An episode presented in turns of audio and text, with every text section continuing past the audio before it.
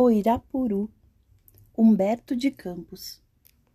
Dizem que o Irapuru, quando desata a voz, Orfeu do seringal tranquilo, o passaredo, rápido a segui-lo, em derredor agrupa-se na mata. Quando canto, veloz, muda em cascata, tudo se queda comovido ao ouvi-lo o canoro sabiá, susta a sonata, o canário sutil cessa o pipilo.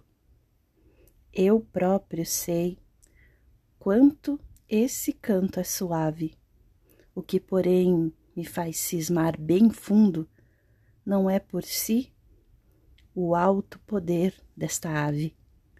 O que mais no fenômeno me espanta é ainda existir um pássaro mudo que se fique a escutar quando outro canta.